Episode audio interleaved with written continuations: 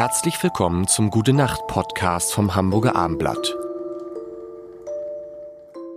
Herzlich willkommen. Mein Name ist Lars Heider und ich verbringe den Mai mit dem Kai, dem Kai Diekmann. Und wir haben über dieses Neuerfinden, ähm, was ich finde, was, was, was äh, ein, das eine so deiner Stärken ist, aber vor allen Dingen ist dir eins gelungen.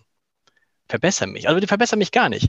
Jeder, der mal Chefredakteur von Bild war, insbesondere wenn das so lange war wie du, was ja kein anderer war vorher, soweit ich weiß, ähm, ist dann hinterher immer der ehemalige Chefredakteur von Bild. Das bist du gar nicht.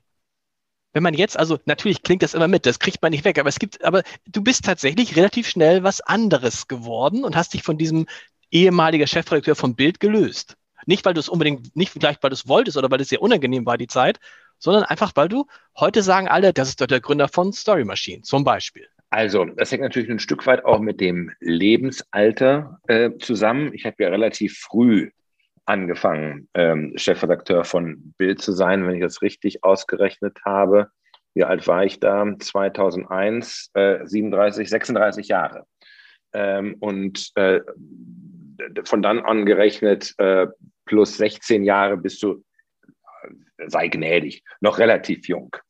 Und äh, es war ja auch mein Bedürfnis, was anderes zu machen. Also dieses Neuerfinden hat natürlich auch zur Folge, dass du äh, an mancher Stelle dann ein Stück weit deines alten Lebens überdrüssig wird.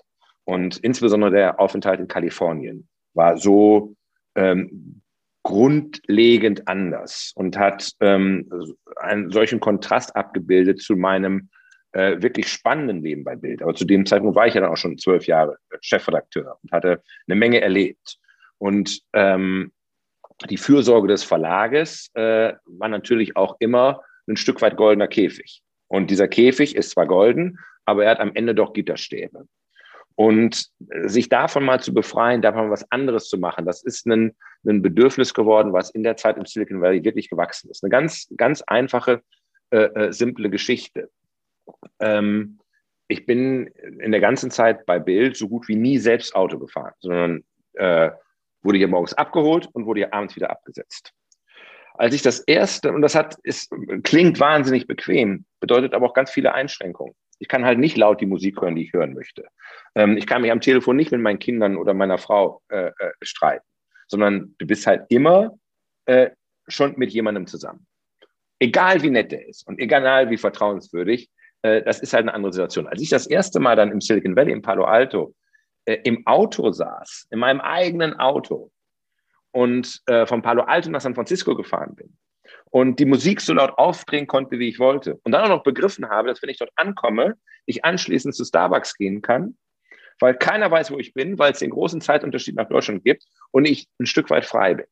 Und, und dieses Gefühl, also diese Sehnsucht nach diesem Gefühl, hat mich in diesem komplett durchstrukturierten Alltag, den es bei Bild gab, diese gute, positive Routine, die ganz viel auch mit Caretaking von anderen für dich zu tun hatte, äh, diese Sehnsucht bin ich nicht mehr losgeworden.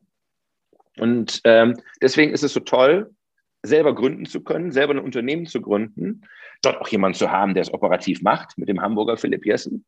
Ähm, aber zum Beispiel jetzt selber entscheiden zu können, im letzten Sommer war mein, mein, mein Office vor allem äh, das Café vor unserem Office. Und dort habe ich immer morgens gesessen und den ersten Milchkaffee und die erste Brezen und darauf gewartet, dass mittags um zwölf die Glocken der nahegelegenen Kirche läuten, weil es war ein Gefühl äh, in Berlin Mitte wie irgendwo auf dem Dorf.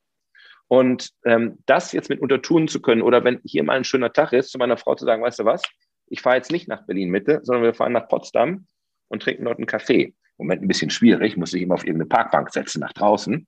Äh, aber die, dieses Gefühl von Freiheit, das ist, sich das zurückzuholen, das war was Besonderes, was Wichtiges für mich. Und ähm, dafür lohnt es sich auch, sich neu zu erfinden. Gute Nacht, lieber Kai. Gute Nacht, liebe Leute. Weitere Podcasts vom Hamburger Abendblatt finden Sie auf abendblatt.de slash podcast.